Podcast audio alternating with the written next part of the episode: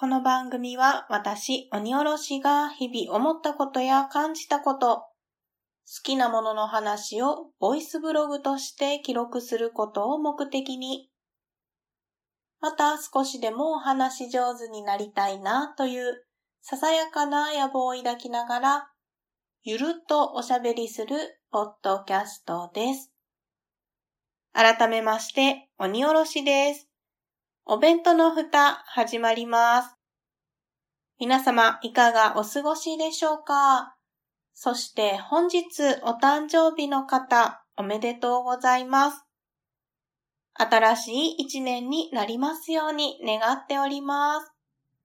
え、はじめにですね、最近買って良かったもの、使ってみて良かったもののお話をしてみようと思います。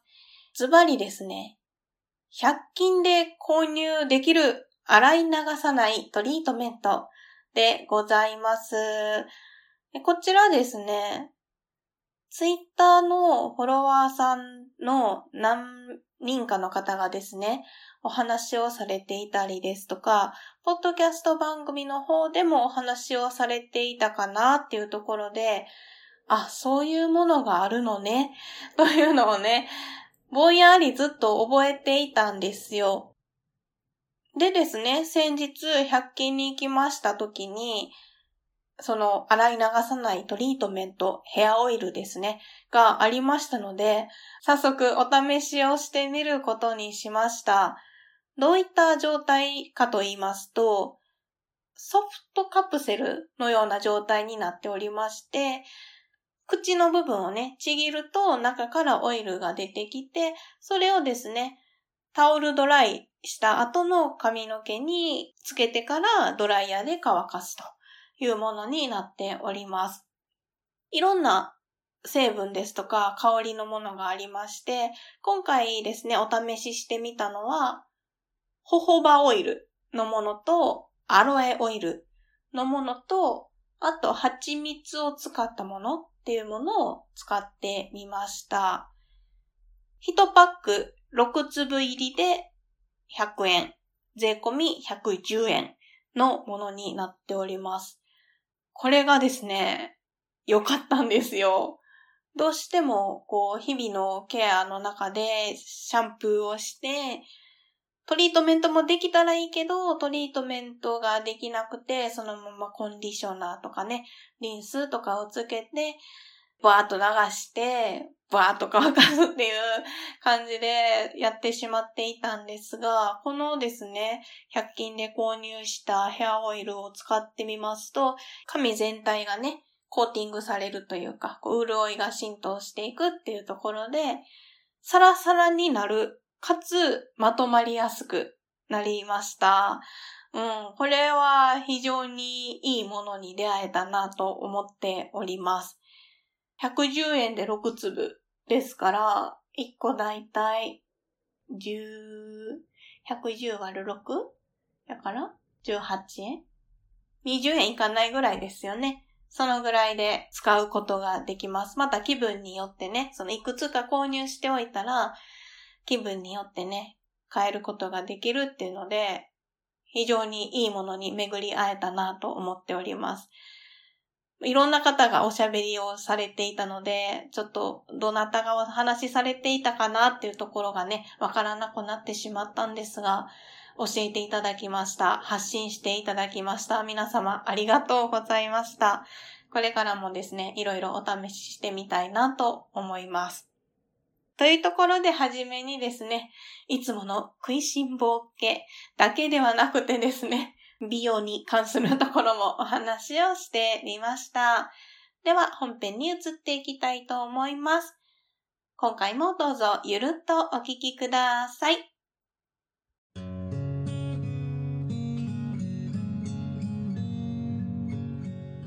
北九州に住んでるおばさんがアニメや映画などオタク成分たっぷりにお話ししてるよ北九州の片隅みんな聞いてね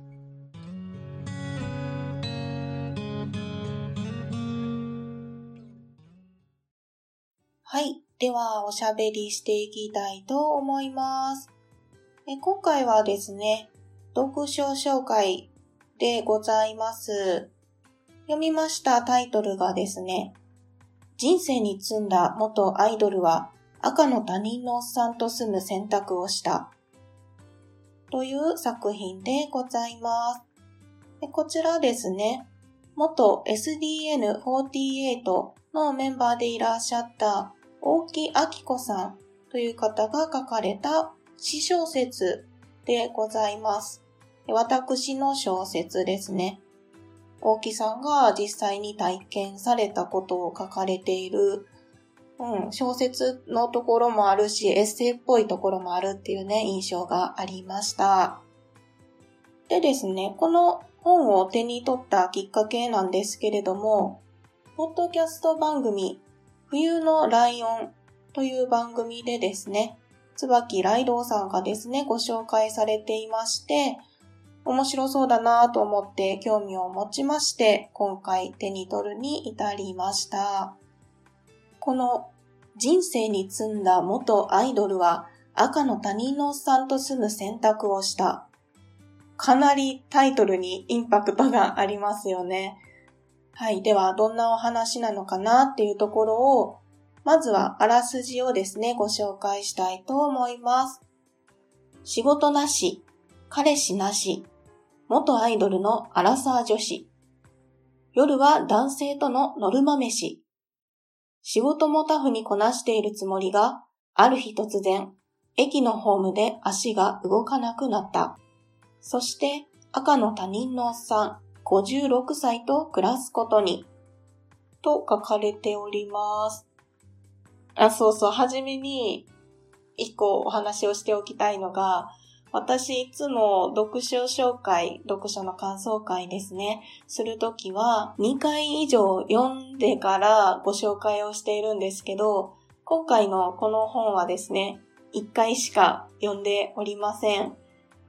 なんとなくですね、その読み終わったままの感情的な感想っていうのもあるので、それもね、お話できたらなと思って、今回はそんな風にして録音をしております。思い出しながらであったり、パラパラとめくりながらお話ししたいなっていうところがあります。まあ、そんな感じでですね、ゆるっと聞いていただければなと思います。そうですね。まず、物理的な感想を言いますと、非常にサクサク読める本でございました。さっきちょっとエッセイ的なところもあるっていうお話をしたんですけれども、この大木さんの文章の書き方が非常に軽やかで読みやすいんですよね。で大木さんがですね、SDN48 が解散して芸能界を引退された後はですね、一般の企業で営業マン兼記者として働かれていたそうなんですよ。なので、その文章を書くっていうことにも長けてらっしゃるっていうところでね、読みやすいっていうところもあるんじゃないかなと思います。読みやすいよっていうことはね、冬のライオンの方でもおっしゃってたんですけど、確かに確かに読みやすいなと思いました。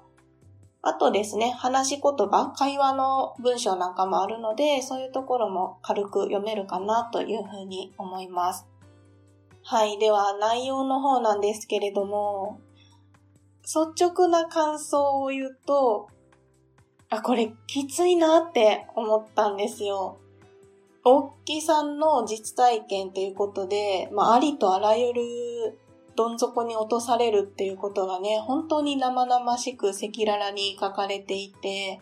これ、書かはるのむっちゃ勇気いったんちゃうかなって思うくらいですね。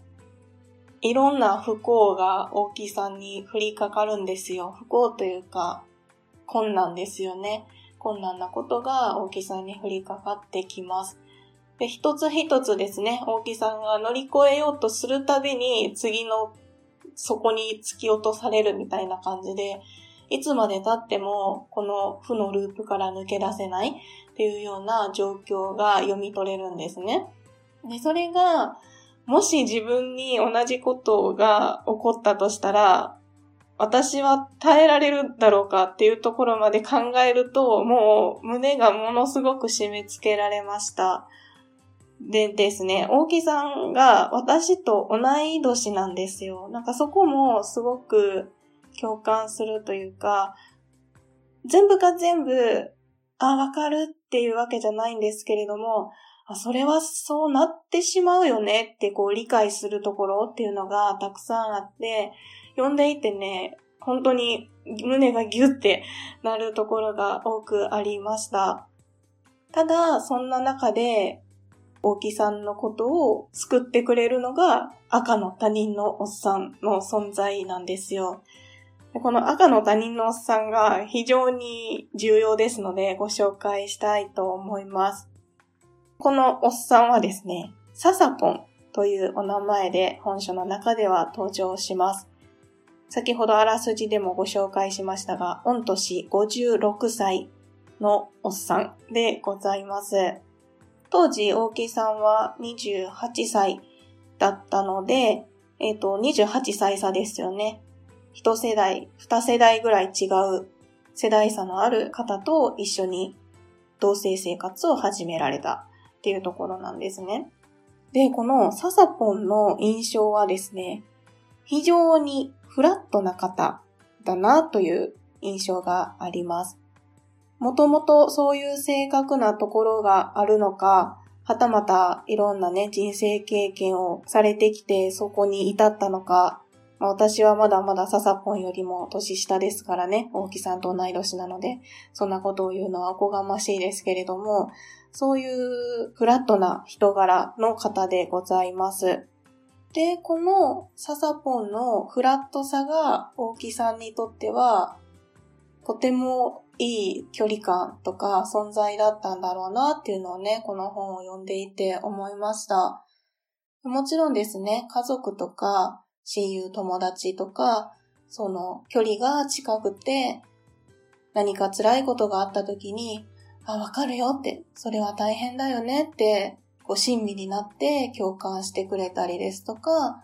遊びに行って、はっちゃけて、発散しちゃおうぜって言って盛り上げてくれるっていう存在も非常に助かるとは思うんですね。で、実際この本の中でも大木さんはその存在に助けられましたっていうことを書いてるんですよ。で私もそうだし、身近な人、距離感が近い人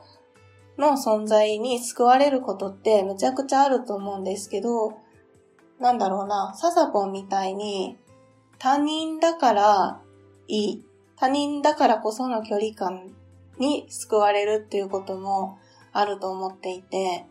うん、うまく言えないんですけど、何かあった時にそんな変なところに行かなくてよかったねとか、詳しい状況についてこう深掘りして聞いてこようとするんじゃなくて、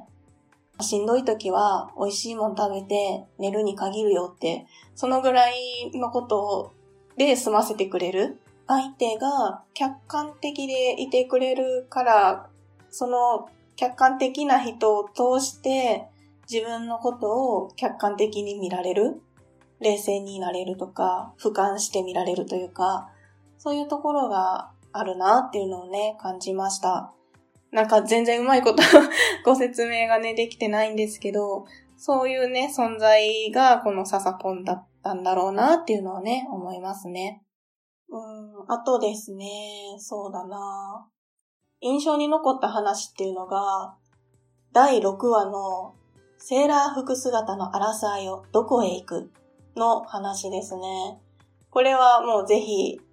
ぜひぜひ本書を手に取って読んでみてください。なんとなく、ここまでお話ししたことがギュッとまとめられているようなお話にもなっているかなと思います。そうですね。あとなんだろうな。あ、あと、これはちょっと個人的な話になってしまうんですけど、うん、この本読んでいて思うのは、社会的立場ってどこまでも付きまとってしまうんだなっていうのを思いますね。その自分自身の心の枷にもなってしまうし、周りからの目、どう見られているかっていうところでも、この社会的な立場っていうのが、うん、ネックになってくるんだなっていうのはね、思いましたね。アラサーで、非正規雇用でパートナーがいなくてっていうのがね、この大木さんの立場というかね、なんですけど、なんかそれがこう周りからどう見られるのかとか、自分自身でどんな風に感じてしまうのかっていうのを、うん、なんかそれって10年前とか20年前とかとはね、随分変わってるとは思うんですけど、それでも未だに染みついているものなんだろうなっていうのがね、思いましたね。で、私の話をすると、ちょっと話をしようか迷ってるんですが、私は結婚してもう8年くらい、8年目か、になるんですよ。そうすると、大体ですね、お子さんはって聞かれるんですよ。それが、なんか私の中でいつも引っかかるんですね。うちはね、転勤族なので、夫の転勤のたびに私は転職をしているんですね。で、その転職先の面接の時であったりとか、店長であったりとかに、はじめにですね、必ず、まあ、仕事のシフトの都合上などもありますから、お子さんはいますかって聞かれるんですよ。で、我が家は夫婦二人で生活をしているので、いないですって言ったら、じゃあこれからですねって。これね、100%言われてきたんですよ。なんだろう、この引っかかりをどう伝えていいかわからないんですけど、結婚して数年経ってると、子供がいる家庭っていうのが、まあ多数派ではあると思うんですが、やっぱり周りの方にはいなければこれからだねって思われてしまうんだなっていうのがあるんですよね。そうじゃなくて、一言、あ、そうなんですね、で終わってくれればいいのに、これからですねって言われることによって、無意識のうちにこう、なんだろう、押される何かがあるんですよね。いろんな家庭の形があると思うので、なんかそのあたりがね、引っかかる時があるなっていう お話でした。全然すみません。本の内容からは離れてしまったんですけれども、その社会的な立場っていうところで、自分の中で物を思うことがあるお話でした。はい、本当に話があちこちに行ってしまったんですけれども、え今回はですね、大木明子さんの詩小説、人生に積んだ元アイドルは赤の他人のおっさんと住む選択をしたのご紹介をしてみました。本当にですね、大木さんという人生が詰まった本になっているんじゃないかなと思います。共感するところがあったりですね、家族とか、そばにいるっていうことの形の考え方とか、いろんなことを考えた本でございました。ご興味持たれた方はですね、ぜひ読んでみていただければなと思います。今回私はものすごく感情的であったり、ふんわりした感じでしかお話ができなかったんですけれども、ポッドキャスト冬のライオンの方ではですね、椿ライドさんがですね、この本についてお話をしてくれていますので、ぜひそちらも聞いてみていただければなと思います。またですね、大木さんのこの今回ご紹介した作品の前に発表された本もございまして、そちらが6月4日でしたかね、に文庫化されるとのことでしたので、そちらもですね、ぜひ読んでみたいなと思っております。はい。では、このあたりで今回は終わりにしたいと思います。お弁当の蓋では皆様からのお便りをお待ちしております。ご意見、ご感想、ご質問、ツッコミ、アドバイスなどなど何でもお気軽にお送りください。メールアドレスはお弁当のふた、アットマーク、gmail.com。お弁当のふたは小文字で、o-b-e-n-t-o-n-o-f-u-t-a です。ツイッターも開設しております。ツイッターアカウントは、アットマーク、おべふた361。おべふたは OBEFUTA361 は数字です。検索してみてください。ハッシュタグはおべふた。おべはひらがな、ふたはカタカナです。Gmail もしくは Twitter の DM にお便りをいただきますと、番組のステッカーをプレゼントしております。ぜひお気軽にお送りくださいませ。